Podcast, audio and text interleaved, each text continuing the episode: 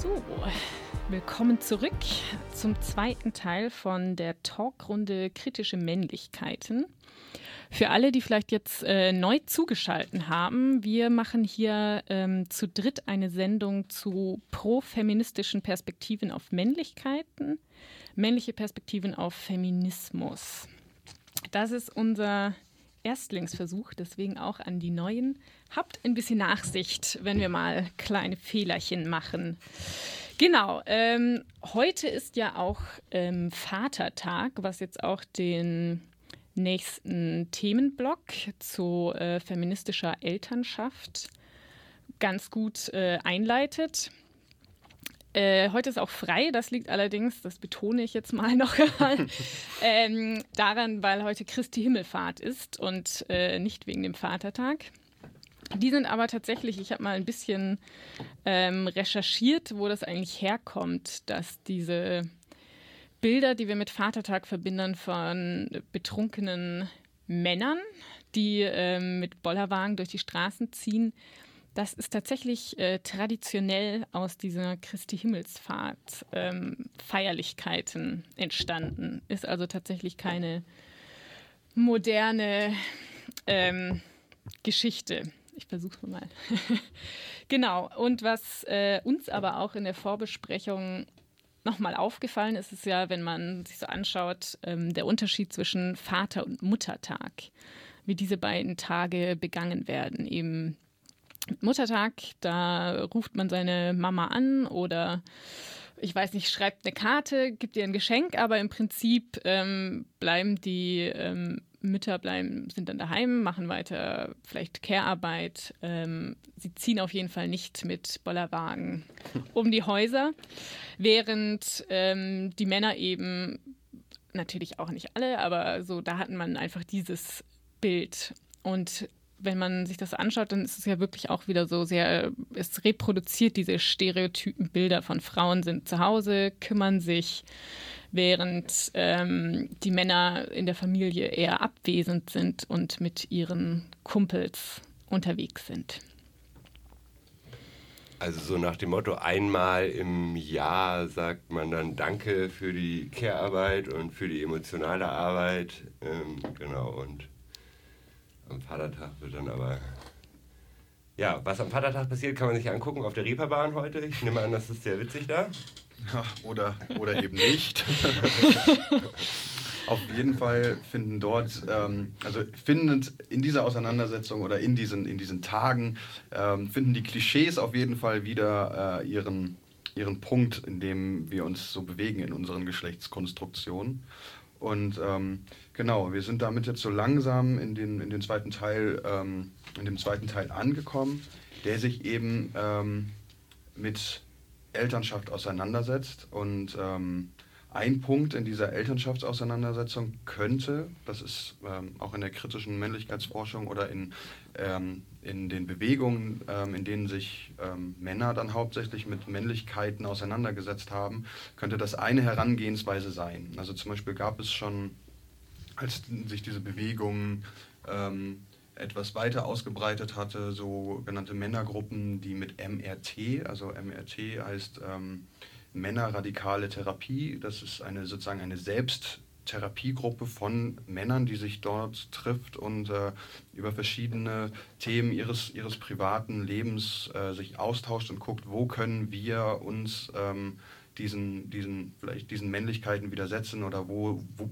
wo haben sie auf uns eingewirkt. Also es ist auch eine Form von biografischer Arbeit, die dort stattfindet.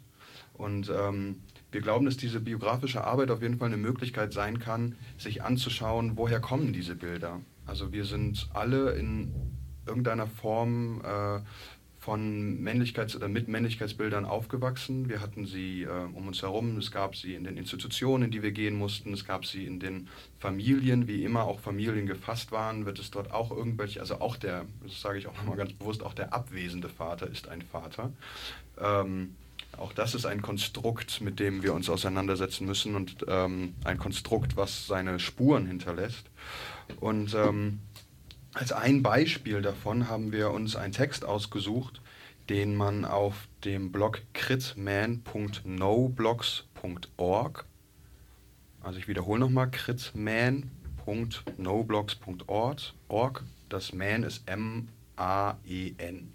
Genau, und ähm, dort ähm, gibt es eine Reihe, in der literarische Texte veröffentlicht werden von Jungen und Männern, die ihre ähm, Erfahrung aus der Innenperspektive schildern. Und diese verschiedenen Autorinnen, ähm, hauptsächlich Männer, schreiben dann darum, Lebenswirklichkeiten abzubilden und ähm, zu schauen, wie finden die im patriarchalen Alltag statt. Ja, dann ähm, fange ich mal an mit diesem Text. Als ich meinen Vater zum ersten Mal in meinem Leben weinen sah, war ich schon volljährig. Bis hierhin war er stets unnahbar und verschlossen für mich gewesen. Aber das galt nicht nur für mich. Seine Kollegen und Freunde empfanden ihn als aufgeschlossen, witzig, herzlich. Mir und meinen Brüdern gegenüber blieb er immer distanziert. Er stellte sicher, dass uns immer klar war, dass wir ihn auch nie erreichen würden. Als ich mein erstes Sportturnier gewann, erklärte er mir, dass nicht ich gut, sondern die anderen einfach nur schlecht gewesen seien. Dieser Mann, den ich so oft als eigensinnig und dominant wahrgenommen hatte, saß nun völlig in sich zusammengefallen vor mir, und Tränen liefen ihm übers Gesicht. Meine Mutter, die Frau, die nun seit, seit fast 20 Jahren mit ihm verheiratet war, seit, seit zehn Jahren nicht mehr das Bett mit ihm teilte und seit zwei Jahren erfolglos versuchte, ihn dazu zu bringen, wenigstens anzuklopfen, bevor er ungebeten in ihr Zimmer stürmte, hatte ihm vor kurzem gesagt, dass sie ihn verlassen und ein eigenes Leben leben wollte. Trotz meiner Bitterkeit hatte ich immer wieder gehofft und gefürchtet, dass er sich mir doch einmal öffnen würde. Ich hatte es selbst nicht gerade oft versucht, aber die Anläufe, die ich gewagt hatte, waren alle schmerzhaft gescheitert. Meine hilflose Sehnsucht wurde mühelos von seiner rhetorischen Aufgeschlossenheit abgeblockt. Doch jetzt war es anders. Kein Wort aus seinem Mund hätte mehr die Verzweiflung verdecken können, die ihm, die ihm im Gesicht stand. Und es war so einfach gewesen. Ich hatte mich nur mit ihm alleine hingesetzt, ihm in die Augen geschaut und ernsthaft gefragt, wie es ihm gehe. Warum hatte er bis hierhin noch nie mit mir geredet? Oder hatte ich es einfach nie versucht? Es war das erste und das letzte Mal, dass ich meinen Vater sprach und ihn ohne seinen Panzer sah. Das erste Mal, dass ich verstand, wie er wirklich fühlte und dachte. Ich werde nie vergessen, was er mir sagte. Weißt du, du heiratest eine Frau und du liebst sie, und du tust alles, damit sie glücklich ist. Du gehst arbeiten, damit sie alles hat, was sie braucht. Und dann will sie Kinder und deshalb gibst du ihr Kinder. Aber irgendwann mal reicht das nicht mehr. Dann hat sie ihre Kinder und, und irgendwann hört sie auf mit dir zu schlafen und, und irgendwann verlässt sie dich einfach.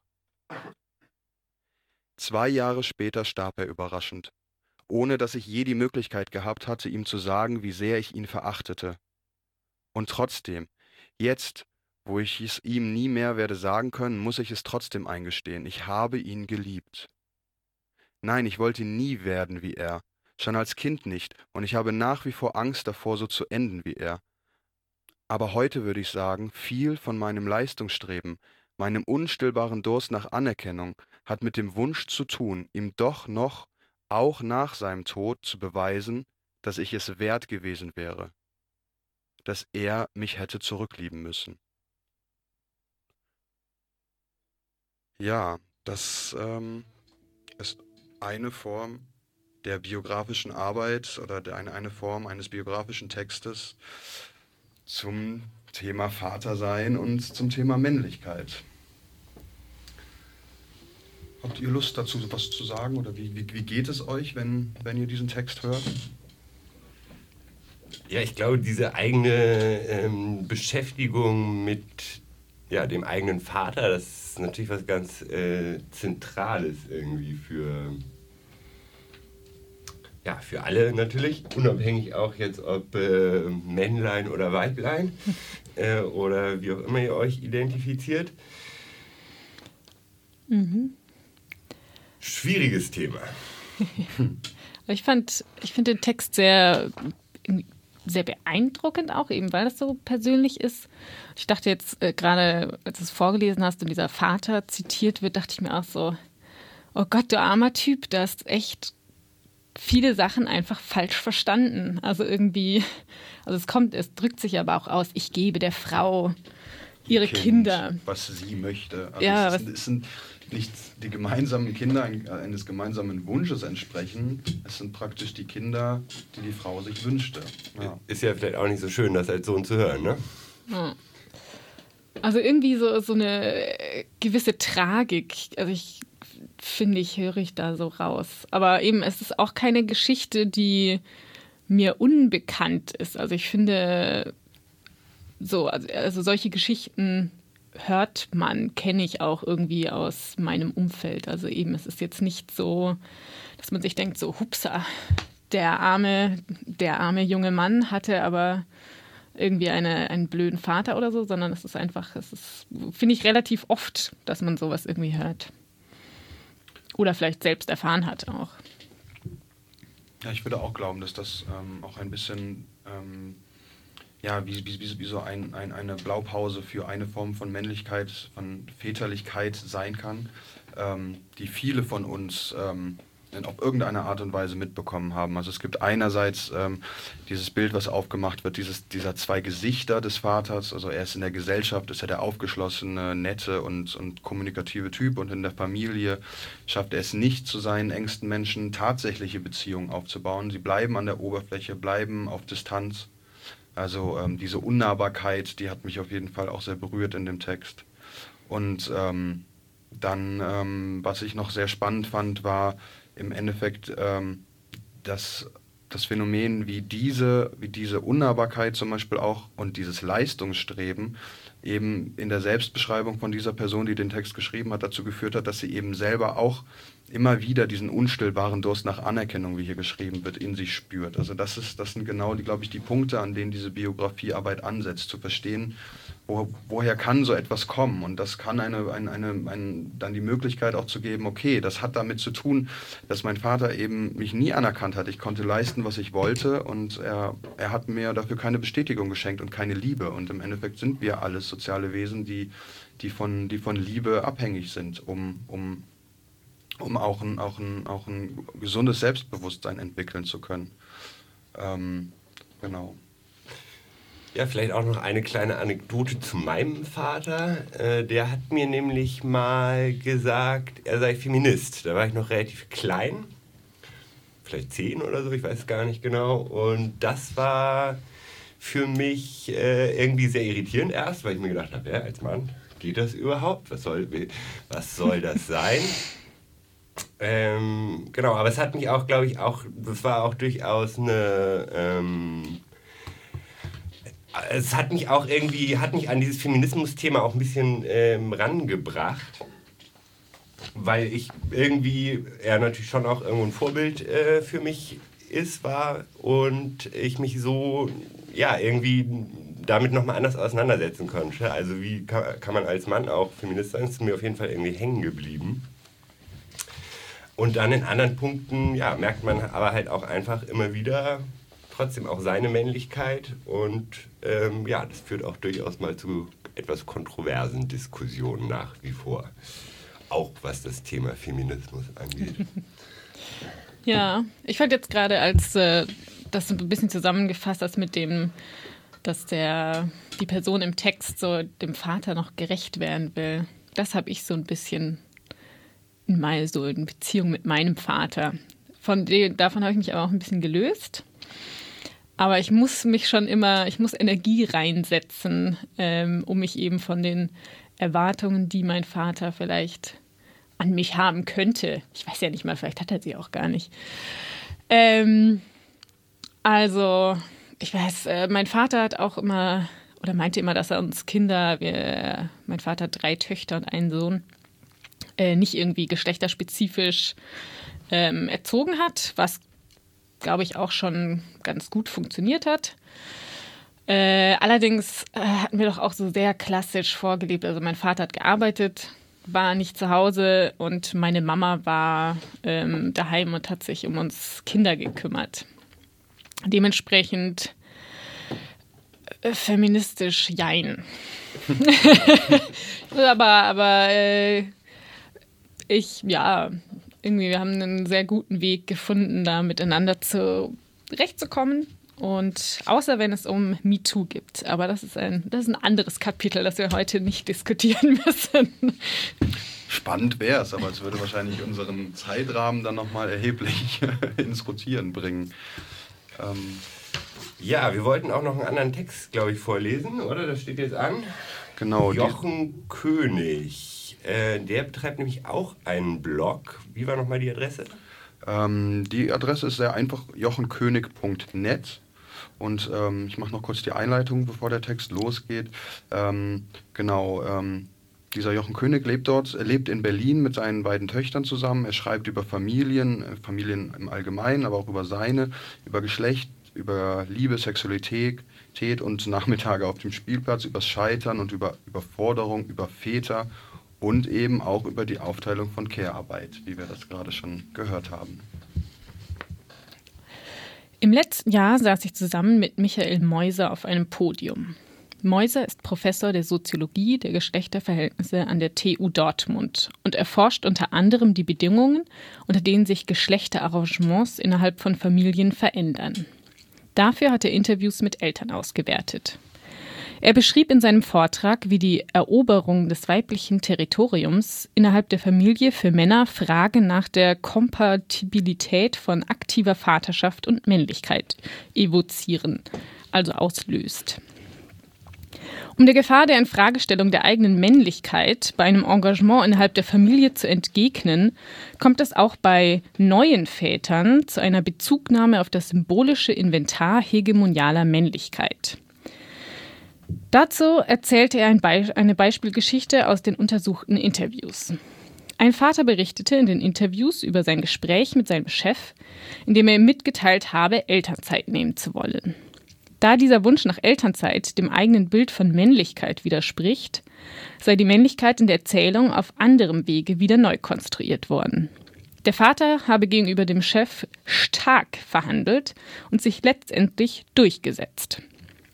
Männlichkeit, die durch Elternzeit verloren geht, muss durch die Bezugnahme auf klassische männliche Eigenschaften wie Stärke und Durchsetzungskraft wiederhergestellt werden. In Workshop, äh, in, Im Workshop, den ich bei der gleichen Veranstaltung im Anschluss gegeben habe, erzählte mir ein Mitarbeiter einer Beratungsstelle für Väter, dass ein guter Teil seiner Beratungsarbeit daraus bestehe, mit Vätern genau über dieses Dilemma zu sprechen. Und wie es gelingen könnte, ihr Engagement gegenüber den eigenen Kindern in ein Framing klassischer Männlichkeit einzubauen. Für ihn, für ihn hatte es etwas Emanzipatorisches zu sagen, du bist weiterhin genauso Mann, auch wenn du dich um deine Kinder kümmerst. Beinahe regelmäßig hatte ich in den letzten Jahren Konflikte mit dem Berliner Väterzentrum. Das hat eine Zeit lang mit dem Slogan Vater sein, Mann bleiben geworben. Und das Mittel, wie diese Väter Männer bleiben können, obwohl sie sich für zwei Monate um ihre Kinder, Kinder kümmern, war bzw. ist, dass in den Räumen des Väterzentrums ein Tischkicker und eine Carrera-Bahn aufgebaut wurde. Männer interessieren sich eben für Fußball und Autorennen. Und wenn sie es nicht tun, so haben sie dadurch die Möglichkeit, ihre durch die Elternzeit verlorene Männlichkeit wiederherzustellen. Klar, man kann versuchen, das Spektrum für Männer zu erweitern und sowas wie Fürsorglichkeit oder Engagement gegenüber den eigenen Kindern als ebenso männlich de definieren, um die genannten Widersprüche aufzulösen. Aber warum? Jede Bezugnahme auf Männlichkeit behauptet, dass es etwas gäbe, das Männer können, Frauen aber nicht. Wenn Männer durchsetzungsstark sind, um sich gegenüber ihrem Chef ihre Elternzeit zu erkämpfen, sind es Frauen nicht. Wenn Frauen auch durchsetzungsstark wären, hätte es wiederum nichts mit Männlichkeit zu tun. Und die Männer, die unbedingt Männer bleiben wollen, müssten sich etwas anderes suchen, um ihre Männlichkeit herzustellen, sich von Frauen abzugrenzen und damit etwas zu definieren, was Frauen angeblich nicht oder nicht so gut können. Das Beharren auf der eigenen Männlichkeit ist damit zwangsläufig mit Abwehr von Weiblichkeit verbunden. Als ich den Mitarbeiter der Beratungsstelle bei meinem Workshop erzähle, dass ich es auch okay finde, dann eben kein Mann zu sein, wenn das nicht mit meinem Engagement für meine Kinder vereinbar ist, ist das für ihn und auch die anderen in dem Workshop das erste Mal, dass sie so etwas hören. Ehrlich gesagt freue ich mich sehr darüber, durch die Welt zu taumeln und nicht immer genau zu wissen, was ich denn nun wirklich bin. Genau. Ich finde es, äh, also meine ersten Gedanken zum Text sind, dass es so den letzten Teil mit dem durch die Welt zu gehen und nicht genau zu wissen, was ich nun wirklich bin. Damit kann ich mich gut äh, identifizieren mit dem Ich bin ich. Und aber vor allen Dingen ist mir so aufgefallen, dass ich gar nicht diese Problematik nachvollziehen kann, die sich da offensichtlich für Männer und oder Väter auftun. Also für mich ist es nicht, also warum ist Vater sein und Mann bleiben für so viele Männer offensichtlich nicht ähm, vereinbar? Spannende Frage. also ich verstehe es auch nicht. ich würde sagen, Diskussion beendet. Wir wissen es nicht. Aber also habt ihr beide da irgendwie Erfahrung, dass ihr manchmal auch, also dass ihr Dinge nicht tut oder es schwieriger fällt, weil ihr dann irgendwie nicht männlich wärt? Also ich würde sagen, definitiv. Das ist also vor allem, vor allem in, in, im Erwachsenwerden war das, war das ein ganz großer Punkt. Also das hatten wir auch schon mal eben in einer Diskussion, wo wir auch so mhm. ein bisschen darüber sprachen. Gerade so im, in Bezug auf, Homosexu auf Homosexualität und Männlichkeit. Ähm, war das in sehr jungen, in sehr frühem Alter schon da, dass sozusagen klar war, dass wenn irgendwie, wenn etwas schwul ist und dann ist es gleich unmännlich und ähm, etwas, was auf jeden Fall abzuwerten ist. Also wenn irgendwer einem, einem diesen, diesen Vorwurf gemacht hat, dann hatte das immer auch eine Konnotation von Entmännlichung, die gefährlich war für die eigene Identität und die, ähm, ja, mit der man auf jeden Fall, die man die man von sich wegstoßen wollte, diesen, diesen Vorwurf. Und das hat dann we weniger dann mit dem Vatersein zu tun, sondern eben, obwohl es in dem Alter auch noch nicht tatsächlich mit Sexualität zu tun hat. Also die, welcher Zehnjährige lebt, also lebt schon eine, eine offensichtlich homosexuelle Beziehung. Da werden vielleicht die ersten Erfahrungen gemacht. Aber trotzdem hatte das dann schon eine Qualität, die mit sozusagen der ersten Form von Entmännlichung, an die ich mich auf jeden Fall erinnern kann, zu tun hatte. Also ich finde, ein Punkt, wo ähm, man es ja total sieht, ist bei der Klamottenwahl. Also mhm. das auch, und da, da beneide ich auch ähm, in gewisser Weise immer wieder Frauen dafür, dass sie sich irgendwie beispielsweise das Recht äh, erkämpft haben, muss man auch mal ganz klar so sagen, Hosen tragen zu dürfen. Und ähm, Männer sind da irgendwie so ein bisschen ähm, ja, hinterher auf jeden Fall. Also da, äh, und das ist ja gerade auch im Sommer, ähm, sich auch mal irgendwie ein bisschen ja, knappere Kleidung irgendwie äh, anziehen zu können. Ja, da könnte man eigentlich irgendwie so ein kurzer Rock oder sowas. Ich würde sagen, aber oben ohne dürfen wir nicht rumlaufen. Aber das ist eine andere Genau, das ist auch wieder. Ja, das ähm, behalten dann aber Männer für sich gerne äh, im Anspruch und fragen dann: Hä, warum? Ich kann doch hier oben ohne rumlaufen. Das ist doch dein Problem, dass du das nicht kannst. Wo, wobei das Privileg ja auch langsam äh, unter Druck gerät. In, in einigen Räumen zumindest, wo das nicht mehr so gern gesehen ist. Mhm. Ja, aber mit der, ich glaube auch die äh, Vater, Vater, jeder hat natürlich einen Vater, deswegen hat auch jeder irgendwie Meinung zu Vätern und Väterschaft und was auch immer da so ähm, drankommt. Oder vielleicht hat auch, stimmt auch eigentlich gar nicht, hat gar nicht unbedingt jeder einen Vater. Aber ähm, jeder kennt Vaterfiguren. jeder kennt also. Vaterfiguren, auf jeden Fall. Genau. Ähm, ich glaube aber auch, wo wir ja auch, ja, es gibt ja auch inzwischen Konstellationen, wo äh, zum Beispiel es zwei Mütter gibt oder so. Es ist ja auch, ähm, wird ja auch immer äh, häufiger und ähm, gerade auch ja, die äh, Transperspektive auf Vaterschaft. Also eine meiner Thesen ist, ähm, dass gerade auch Männer auch ganz viel zu Gender lernen können, wenn sie sich mal so ein bisschen ähm, nicht cis-männliche äh, Perspektiven angucken. Äh, und insofern ähm, glaube ich, genau, Männer und Zumännlichkeit und Zugeschlecht allgemein, da können wir Männer auch ganz viel zu lernen, wenn wir mehr ähm, uns auch mit anderen Geschlechtern auseinandersetzen. Und ich hoffe, das war jetzt okay. Jetzt habe ich so ein bisschen den nächsten Text, glaube ich, äh, eingeleitet. Genau, oder? du hast die Einleitung praktisch schon übernommen. Ähm, Das ist super. Ich habe aber auch Lust dazu, gerade noch, noch eine, eine Kleinigkeit zu sagen, weil ähm, das dann auch nochmal ein, ein persönlicher Einschub sozusagen von mir ist. ist ähm, ich, bin, ich bin selbst älter geworden von, von vor über zwei Jahren, von einem kleinen, süßen Kind. Und ähm, und da kam auf jeden Fall das Bewusstsein nochmal hinzu, dass das ein ganz klarer Punkt in meinem Leben war, wo Geschlechtlichkeit auf einmal eine, eine exorbitante Rolle eingenommen hat. Also ähm, ich wurde klar zugeteilt als Vater, da konnte ich mich nicht gegen wehren, das ist auch institutionell so gefasst. Also ich muss auch Vaterschaft, ich musste meine Vaterschaft anerkennen. Also solange Mensch nicht verheiratet ist, ist es erstmal überhaupt gar nicht klar, wer ist denn überhaupt der andere Elternteil, bei dem das Kind jetzt nicht im Bauch liegt. Und ähm, um das sozusagen, um dieses Kind anzuerkennen, ähm, gibt es dann die Vaterschaftsanerkennung, was zum Beispiel auch dafür, da, dazu führt, dass wenn zwei weibliche Personen oder sich selbst definierende weibliche Personen dieses machen wollen, auch vor einem Riesenproblem stehen, weil eine Mutterschaftsanerkennung gibt es in diesem Sinne nicht. Die Mutter ist immer diejenige, die gebärt. Und die ist auch automatisch Mutter. Es gibt aber auch Mütter, ähm, die ohne Gebären sich als Mütter definieren und, und diese Rolle für Kinder über, übernehmen. Und da ist ganz klar spürbar, dass, dass ähm, Gesellschaften und deren institutionelles Recht immer wieder auf diese Zweigeschlechtlichkeit eindeutig pocht und denen auch bestimmte Zuschreibungen ähm, gibt.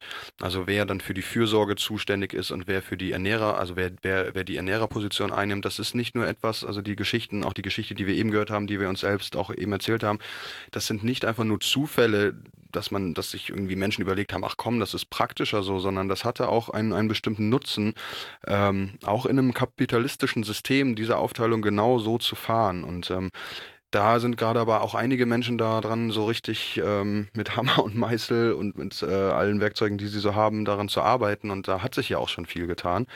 Ähm, auf ein Buch würde ich dort gerne hinweisen, ähm, welches sich ähm, explizit damit auseinandersetzt, herausgegeben von Alisa Trettau, die dort auch selber schreibt. Dieses, äh, dieses, dieser Sammelband nennt sich Nicht nur Mütter waren schwanger und der beschreibt sehr gut ähm, in verschiedensten Geschichten und Facetten, welche Lebensrealitäten es denn in Bezug auf Elternschaft alles geben kann und ähm, wie diese sich in diesem Konstrukt von Institutionen und von rechtlichen ähm, Gebilden, wie die sich dort zurechtfinden müssen. Und ähm, genau, und ein, ein weiteres Beispiel für diese Form von Auseinandersetzung mit Geschlechtlichkeit und Elternschaft ähm, habe ich hier auf ähm, der Seite umstandslos.com gefunden. Das ist eine Seite, die sich, ähm, oder ein Magazin, was sich für feministische oder sich mit feministischer Elternschaft auseinandersetzt. Und ähm, Rix habe ich persönlich auch mal kennenlernen können in einem Vortrag hier in Hamburg in der Roten Flora. Und dort berichtete Rix darüber, ähm, wie es nämlich dann gerade in Elternschaft und bei, bei sozusagen, wenn, wenn, wenn eigene Kinder oder auch wenn die Position, eine, eine, Eltern, eine, eine Elternposition eingenommen wird, wie dort auf einmal auch die Auseinandersetzung mit dem eigenen Geschlecht auf einmal ein, eine, eine, eben eine tragende Rolle bekommt und ähm, sich dort auch einige Menschen dann äh, ganz explizit von dem ihnen zugeschriebenen Geschlecht dann entfernen. Und Genau, und das sind, ähm, glaube ich, Realitäten, die, die vielen Menschen so ein bisschen die Augen öffnen können, dass das ähm, einfach, ähm, dass das einfach möglich sein kann und dass das auch ähm, eine Form sein kann, um vielleicht auch eben so Zuschreibungen wie Männlichkeit, Weiblichkeit, Mutter, Mutterschaft, Vaterschaft und was dort alles in diese Bilder reingepackt wird, um das vielleicht ein bisschen überwinden zu können, um bei dem schönen Satz des Ich bin ich wieder anzukommen und zu sagen, nein, äh, ich wurde Elternteil, ich wurde Eltern und ich definiere mich in dieser, in dieser Elternschaft. Und um euch da jetzt so einen kleinen Einblick zu geben, wie, ähm, wie ähm, eine, ja, eine, eine familiäre Situation ähm, innerhalb dieser Konstrukte aussehen kann, lesen wir euch jetzt ein kleines Interview vor, was ähm, umstandslos mit Rix geführt hat. Und wir bedanken uns auch dafür, dass wir das jetzt hier einfach mal frecherweise so nutzen und euch vorlesen. Erstens, wie würdest du deine familiäre Situation beschreiben? Ja, mein Name ist Rix. Ich bin Transelter von zwei Kindern, sechs und acht Jahre alt. Als ich die beiden bekommen habe, hatte ich für mich noch nicht klar, dass ich trans bin. Das kam so kurz nach der Geburt vom zweiten Kind. Nach einer komplizierten Trennungsphase vom Kindsvater bin ich 2015 ausgezogen und lebe seitdem in einem Hausprojekt. Neben meinen Kindern sind meine Mitbewohnis meine Familie. Vor zwei Jahren beschloss, beschloss der Kindesvater, entgegen meines ausdrücklichen Wunsches, mit den Kindern zu seinen Eltern zu ziehen, in eine andere Stadt. Seitdem sehe ich die Kinder jedes zweite Wochenende und in den Ferien. Für die Kinder bin ich schon lange nicht mehr Mama, sondern einfach nur Rix. Leider ist weder meine Herkunftsfamilie noch die Familie von meinem Ex sonderlich unterstützend. Ich werde ständig misgendert und auch weiß ich, dass hinter meinem Rücken noch mit meinem alten Namen über mich gesprochen wird. Ich bin sicher, dass das für die Kids verwirrender ist als die Trans-Sache an sich. So leben meine Kids in zwei verschiedenen Welten. Während der Woche im christlich geprägten, weiß-heteronormativen Umfeld in einer Happy Kleinfamilie. Mein Ex wohnt inzwischen mit seiner neuen Partnerin zusammen. Ja, und am Wochenende im linken Hausprojekt, in dem lauter unterschiedlichste Menschen wohnen. Und auch mein Erziehungsstil unterscheidet sich dementsprechend sehr von dem des Kindesvaters. Teilst du die Familienarbeit mit anderen Großen? Nun ja, die Kids leben ja hauptsächlich bei ihrem Vater. Wenn sie bei mir sind, teile ich mir die Arbeit auch immer mal wieder mit anderen, aber da gibt es keine Regelmäßigkeit. Meine Partnerin unterstützt mich so, wie sie kann. Sie und meine WG übernehmen oft Care-Arbeit, die um die Kinder herum anfällt. Mal was kochen, den Tisch abräumen, Klamotten der Kinder waschen und aufhängen, Kinderzimmer aufräumen, sowas halt. Das bedeutet mir sehr viel, da ich mich dann auf die Zeit mit den Kids konzentrieren kann, wenn ich weiß, dass mir andere Arbeit abgenommen wird. Und ist das eine gute Aufteilung für dich? Ja, innerhalb dieser Situation, wie sie jetzt ist, ja. Die Situation selbst, nein. Ich wünschte, die Kinder würden immer noch in derselben Stadt leben wie ich. Ich merke, dass ich kaum noch was aus ihrem Alltag mitbekomme, und das finde ich ziemlich schade. Dazu kommt noch, dass ich durch meine Teilzeitelternrolle kaum noch Kontakt zu anderen Eltern in der Stadt habe. Das fehlt mir auch manchmal.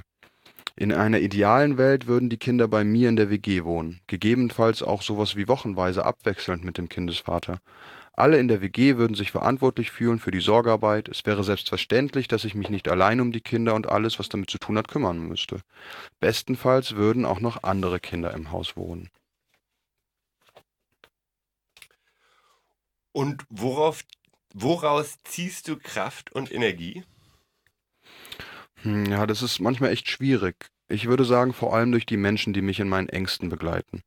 Das sind zum einen Mitbewohnis, Freundinnen und meine Partnerinnen, die mich darin bestärken, dass ich das alles gut mache, wie ich es mache, und dass ich als Elternteil nicht versagt habe und zum anderen aus meiner Online-Community von Transeltern, die meine spezifische Situation als Transelter kennen und bezogen auf dieses Thema ähnliche Erfahrungen machen, über die wir uns dann austauschen können. Ich halte Vorträge über Transelternschaft und freue mich dort auch jedes Mal, neue Transeltern kennenzulernen. Und die viele positive Resonanz gibt mir dann wieder Kraft weiterzumachen.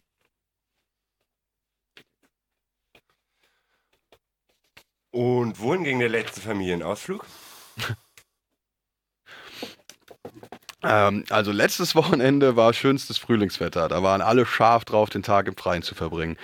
Also wir sind zu siebt, drei Mitbewohner, meine Partnerin, die Kinder und ich, zur Ruhmequelle am Fuße des Harzes gefahren. Das ist ganz hier in der Nähe. Dort sind wir ein bisschen gewandert, haben ausgiebig gepicknickt und ich habe mit den Kids ein kleines Floß gebaut, das wir dann ins Wasser gelassen haben. Später haben wir noch im Stadtwald Bärlauch gepflückt und abends gab es dann Nudeln mit Bärlauchpesto.